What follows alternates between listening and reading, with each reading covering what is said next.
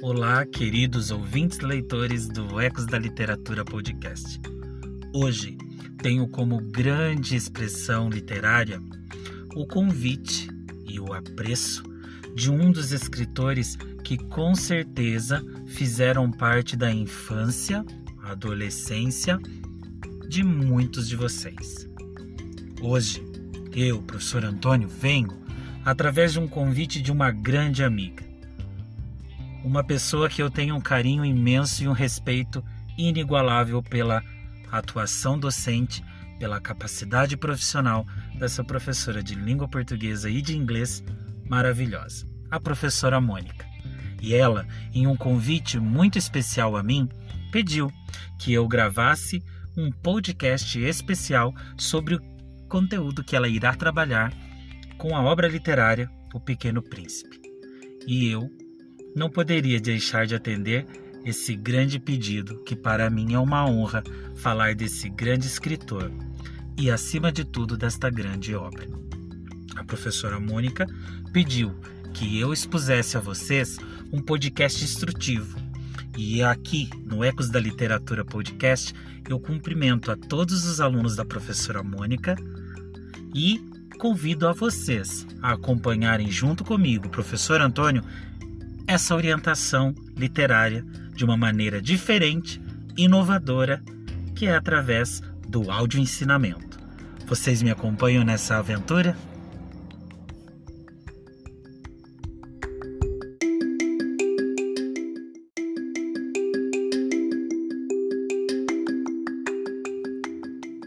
Chegou o momento então, queridos alunos da professora Mônica, de conhecermos e mergulharmos ou planarmos sobre esta obra tão importante da literatura, que com certeza trará para vocês inúmeras gratificações literárias e, acima de tudo, inúmeras gratificações do amor e da sensibilização pelo ato da leitura.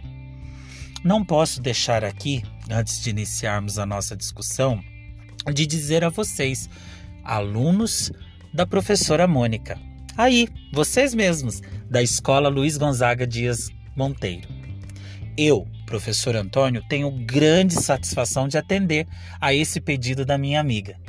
Amiga que eu tenho o maior apreço e carinho e que me pediu gentilmente que eu compartilhasse um pouquinho do que eu gosto e do que eu entendo de literatura junto com os alunos dela. E é óbvio que eu não pensaria duas vezes. Falar de literatura, uma coisa que eu amo. Falar de literatura, uma coisa que eu trabalho com ela.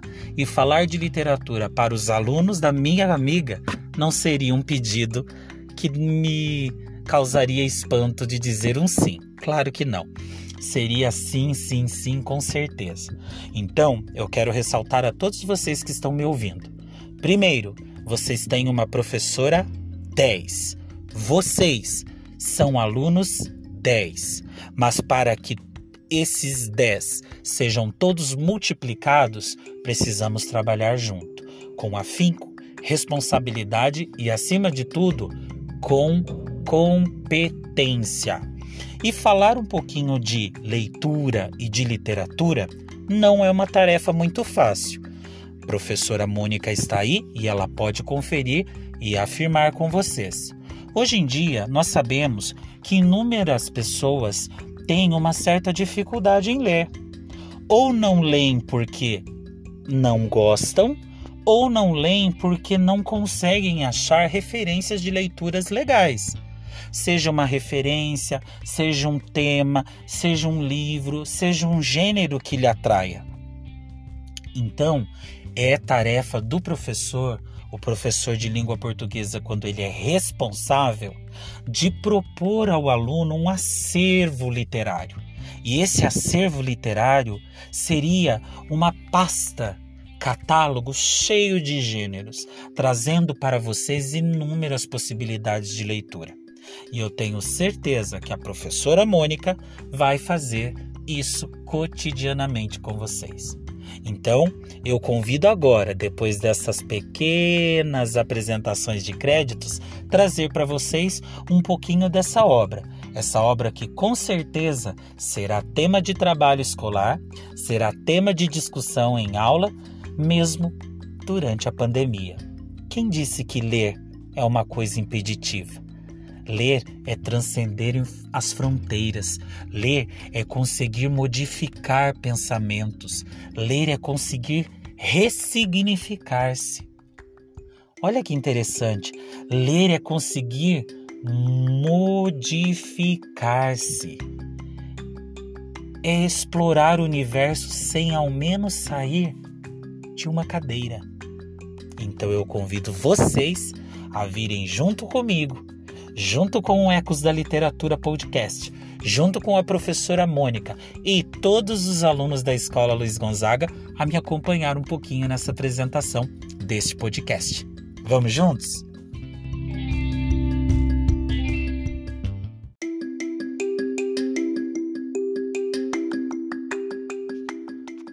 Como eu disse anteriormente, pessoal, a leitura e a literatura caminham de maneira paralela e automaticamente elas são convergentes. Em algum momento, a leitura não passa e não deve ser considerada apenas uma leitura através da decodificação dos símbolos, que é o que nós fazemos. Aprender a ler é decodificar símbolos, é olhar para aquele símbolo, para aquela letra, juntar todas elas e constituir o acervo de significado e o acervo da semântica da palavra. Sendo assim, ler de maneira literária é muito além do que ler de maneira decodificadora. A professora Mônica vai poder explicar isso daí para vocês. Mas aqui eu quero apenas convidá-los para que entendam junto comigo como que funciona esse momento. Esse momento que é especial e esse momento que deve ser praticado dia a dia a nossa querida leitura literária. Como eu disse, a obra escolhida pela professora Mônica, essa minha amiga, foi, a pedido dela aqui, que nós discutíssemos sobre esse brilhante escritor e dessa obra aclamada, que é O Pequeno Príncipe. Então, falar um pouquinho sobre o autor antes mesmo de discutir sobre as próprias obras é uma tarefa importante. Falar sobre as obras, falar sobre o contexto que originou a criação daquele livro é importante e traz ao aluno uma compreensão mais horizontalizada. Então, eu convido vocês a me acompanharem um pouquinho nessa trajetória de quem foi esse escritor deste grande clássico da literatura. Antoine de Saint-Exupéry é o nome do nosso escritor. Isso mesmo. E o quão é importante falar o nome do autor de maneira correta. Tomar cuidado com os momentos de abrasileirar, temos que ficar atentos. Os nomes, eles são DNAs, eles são identidades. Então é de grande importância que o professor também explique o nome e a pronúncia correta de todos os autores trabalhados, principalmente quando eles são estrangeiros. Para vocês saberem, o nosso querido Antoine foi um piloto na Segunda Guerra Mundial. Isso mesmo, um piloto de avião. E ele era de uma família de grandes posses. Ele tinha um conceito de vida até um determinado momento muito bem. Sua ascensão social era positiva, sua família tinha né, condições muito bem elaboradas, né? Filho de uma condessa, olha só, a condessa Marie Fosclombe e o conde Jean Saint-Exupéry. Olha que chique. Antoine Jean-Baptiste e Marie-Roger Follecombe, conde de Saint-Exupéry, nasceu em 29 de junho de 1900 e morreu em um acidente de avião em 31 de julho de 1944. Que pena, né, gente? Coincidindo com o final da história de O Pequeno Príncipe. Antoine de Saint-Exupéry desapareceu, minha gente. E ninguém até hoje encontrou nem os destroços do avião que ele se acidentou e tampouco o corpo do nosso querido escritor. Olha que triste, não é mesmo? Esta obra tem características, queridos alunos, muito interessantes. Não posso aqui deixar de expor que, se nós pegarmos a obra, ela pode até ser condensada de maneira parabolar. A professora Mônica poderá explicar isso depois, mas eu irei explicar aqui de maneira bem rápida.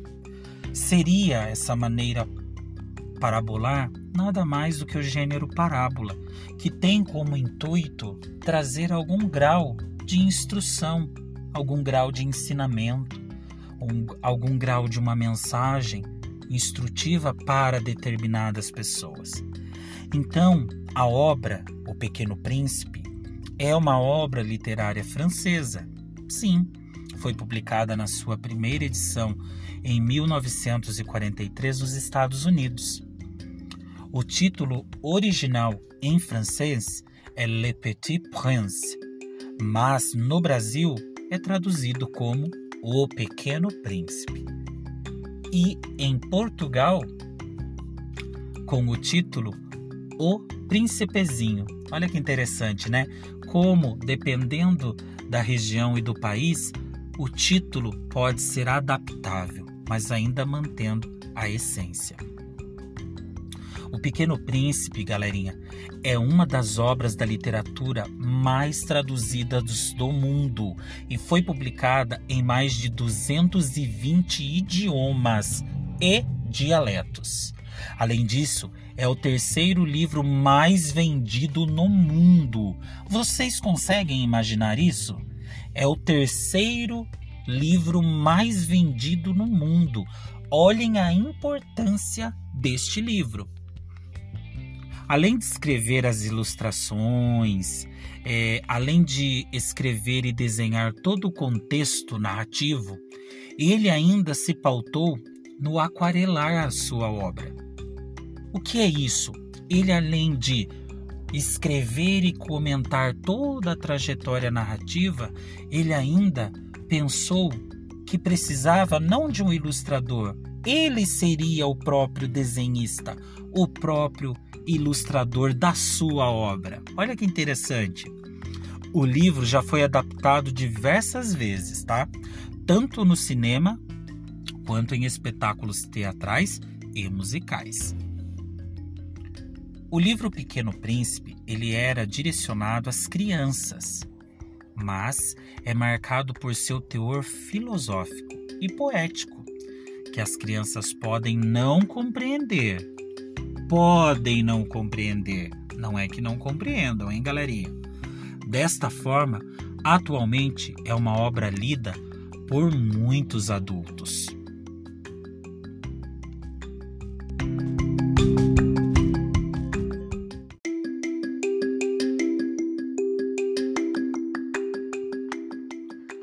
Como podemos observar, a obra O Pequeno Príncipe é um baluarte de ensinamentos Cada personagem, cada momento, cada capítulo traz consigo um ensinamento voltado à grande arte da vida.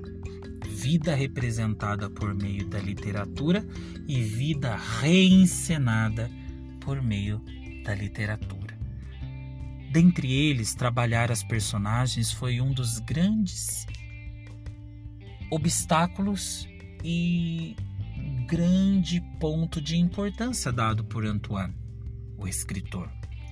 Falar do piloto, falar do pequeno príncipe, falar da raposa, falar da rosa, falar do carneiro e a caixa, falar da serpente, falar do rei, falar do chapéu e o elefante dentro da jiboia, falar do bêbado, falar do homem dos negócios.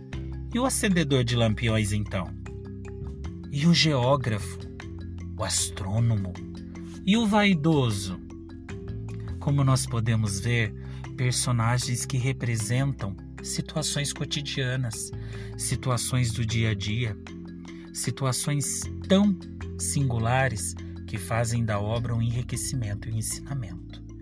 O piloto é o narrador da história e assume o papel de protagonista juntamente com o pequeno príncipe. E quando criança, sonhava em ser artista, mas foi desencorajado pelos adultos.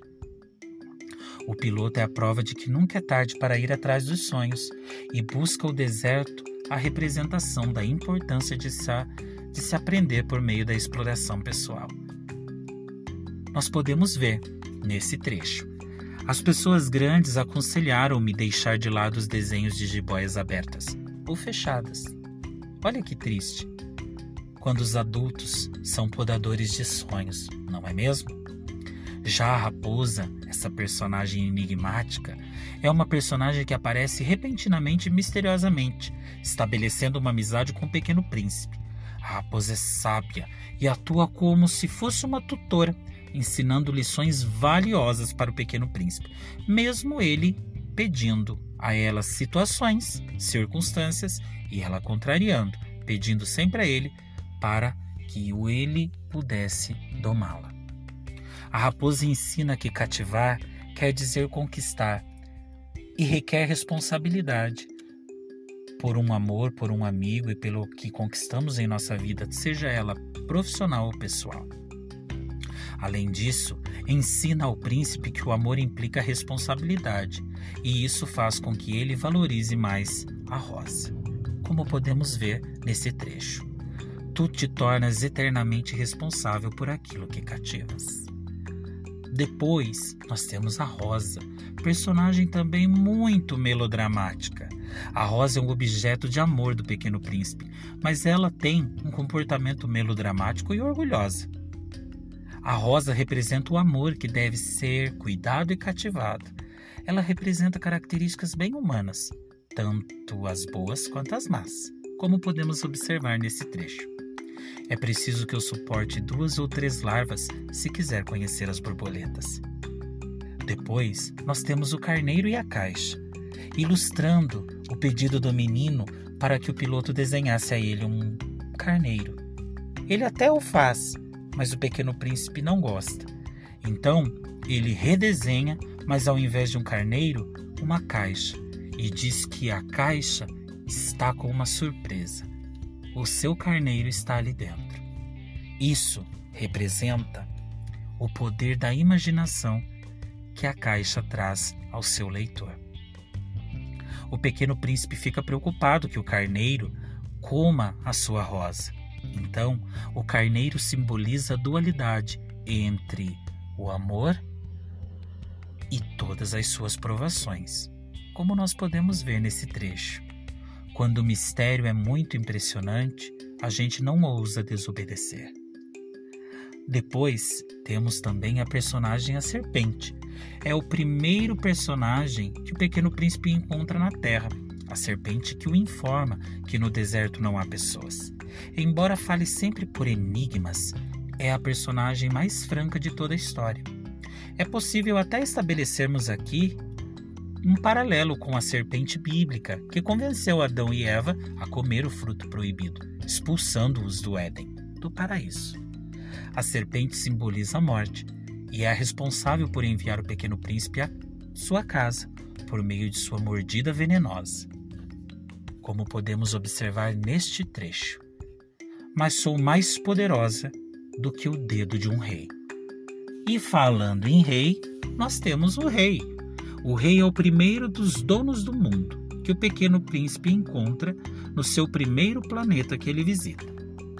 O rei acha que tudo e todos são seus súditos e que pode controlar todos eles. O rei tenta fazer com que o pequeno príncipe fique no seu planeta, mas não consegue após sua partida e o rei nomeia o pequeno príncipe como seu embaixador. Mesmo sendo mandão, o rei possui um coração bom e ensina com sabedoria cada um pode dar aquilo que tem. É preciso exigir de cada um o que cada um pode dar. Olha essas duas linhas como são importantes. Depois, nós temos o chapéu e o elefante dentro da jiboia. O desenho que é feito pelo piloto, que os adultos não entendiam, pois parecia um chapéu, mas em outro desenho do tipo em um raio-x, mostra que se tratava de um elefante que foi devorado por uma jiboia. Essas ilustrações têm o intuito de mostrar que nem sempre aquilo que vemos é a realidade. Ou seja, ensina a ver além das aparências, as coisas que estão implícitas, o mistério da literatura através das entrelinhas, como nós podemos ver neste trecho. Por que é que o chapéu faria medo? Desenhei então o interior das jiboia para que as pessoas grandes pudessem compreender. Elas têm sempre necessidade de explicações. Trecho interessante. Quem seriam essas pessoas grandes, né? Fica aí a dica. Depois nós temos o bêbado. O bêbado representa a personagem que foge de sua realidade por ter vergonha da sua própria realidade. O príncipe sente pena dele, pois ele é envolvido em tristeza, mas fica intrigado com seu comportamento perante a vida. O bêbado é um dos personagens que faz um alerta contra os vícios e a ignorância das pessoas, em tentar fugir da realidade ou dos problemas através de vícios como o álcool. Observem esse trecho. Por que é que bebes? Para esquecer, respondeu o bêbado. Esquecer o quê? esquecer o que eu tenho vergonha. Vergonha de quê? Vergonha de beber. A reflexão trazida por esse trecho faz com que pensemos em muitas circunstâncias de nossa vida, não é mesmo? Depois, temos o homem de negócios. Segundo o personagem principal, o homem de negócios, ele aparece junto ao bêbado, pois ele é tão preocupado em ser dono das estrelas para ter mais estrelas que esquece de desfrutar da vida. O homem de negócios é o único personagem que recebe críticas do protagonista, e ele simboliza a usura dos adultos que estão envolvidos em seus negócios e esquecem da vida. Observem esse trecho, se não é um puxão de orelha que o pequeno príncipe dá. E de que te serve possuir as estrelas Serve-me para ser rico. E para que te serve ser rico? Para comprar outras estrelas se alguém achar. Olha a futilidade da vida. Olha o ensinamento literário trazido por uma personagem tão infantilizada, dizendo e simbolizando e contextualizando e intertextualizando que na vida nem tudo que aquilo que pretendemos alcançar ou ter é realmente aquilo que nós precisamos ter ou alcançar. Depois, temos o acendedor de lampiões. Os acendedores de lampiões continuam trabalhando, mesmo sabendo que não vão chegar a lugar nenhum. Os acendedores de lampiões, ali, como foi retratado pelo personagem, acende e apaga os lampiões ao anoitecer ou ao amanhecer mas é um trabalho extenuante, pois o planeta gira muito rápido e o Sol se põe a cada minuto. Ele representa as pessoas que trabalham e não têm um bom senso de criticar, cumprem as suas tarefas muitas vezes sem sentido ou sem entender o porquê, mas não questionam e continuam cumprindo-as. Observem esse trecho. Aí é que está o drama. O planeta de ano e ano gira mais depressa e o regulamento não muda. Aqui, o livro nos traz o ensinamento da criticidade. Nem tudo nós devemos aceitar realmente, mas não adianta esbravejar e gritar. Devemos arguir e questionar com responsabilidade e, acima de tudo, com argumentos. Depois, nós temos o geógrafo, que traz todos os seus conhecimentos geográficos e tenta explicar todos os conceitos geográficos da Terra e dos planetas a seu redor. O astrônomo é o primeiro a descobrir a casa do Pequeno Príncipe, o asteroide B612. E foi ele a personagem que chama atenção para os adultos sofisticados e materialistas, que julgam pelas aparências, chamam atenção para a xenofobia e até mesmo ao racismo. Observem esse trecho. Mas ninguém lhe dará crédito por causa das roupas que usava. As pessoas grandes são assim. Olha a crítica. Será que somos melhores que outros porque usamos melhores roupas ou temos melhores carros? Será que somos melhores do que eles?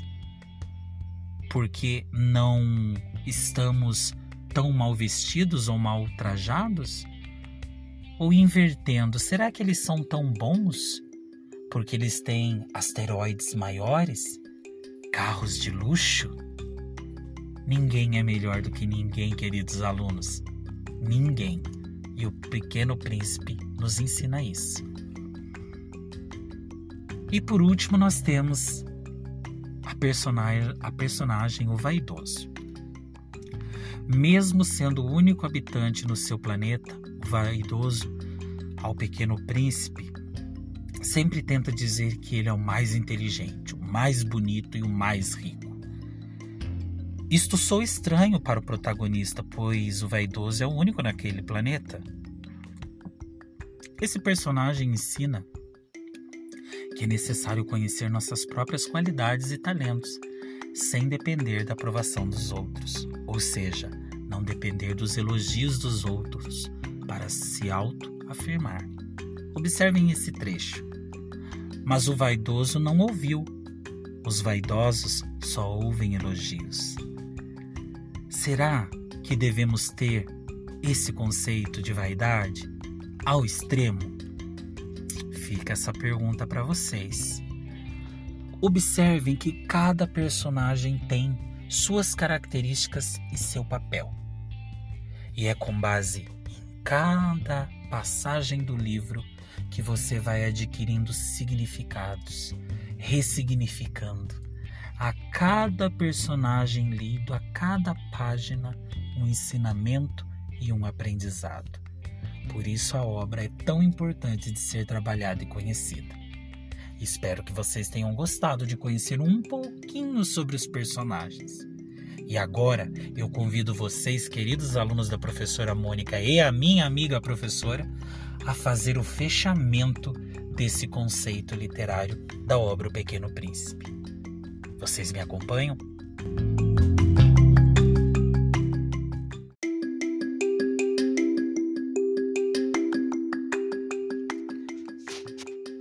E para fechar o nosso diálogo aqui desse podcast, queridos alunos da professora Mônica, eu não posso deixar de dizer para vocês o seguinte: a minha intenção aqui foi apresentar de maneira rápida, sucinta, breve, o conteúdo que a professora com certeza trabalhará com mais afinco.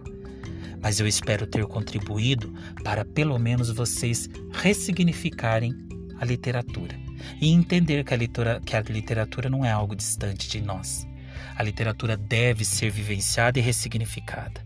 E se alguém disser a vocês que ler é algo fútil, não acredite. Seja ousado. Rebata. Porque as pessoas odeiam gente que leem. As pessoas odeiam pessoas que conhecem e que são inteligentes. Por isso, sejam pessoas resistentes. Ler é um ato de resistência. E a obra de Antoine de Saint-Exupéry, O Pequeno Príncipe, é uma das grandes produções literárias que nos fazem ressignificar nossa existência. E se alguém, alguma pessoa grande, como diria nosso pequeno príncipe, disser a você que você não conseguirá e que você jamais ganhará ou poderá algo, não acredite. Ouça e desouça. Acredite em você, pois o potencial é encontrado. Ressignifique, seja ousado, porque a ousadia é o que distingue os fracassados daqueles que obtiveram sucesso. Eu, professor Antônio, deixo meu abraço a todos vocês. Espero que tenham gostado desse podcast específico para os alunos aí da escola Professor Luiz Gonzaga e da minha querida amiga professora Mônica. E digo a vocês que tenham ótimas leituras. Se não tinham o costume, comecem. Um parágrafo, uma linha, e vocês vão redescobrir a importância da leitura. Aqui no Ecos da Literatura Podcast nós temos vários áudios de várias obras e vários autores. E eu convido todos vocês a ouvirem e espero que tenham gostado. Meu grande abraço e a minha amiga Mônica, um beijo imenso e bom trabalho, bons estudos e eu desejo a vocês e nós aqui do Ecos da Literatura Podcast, como a nossa grande frase final sempre não poderia deixar de existir. Desejamos a vocês ótimas leituras. Até a próxima!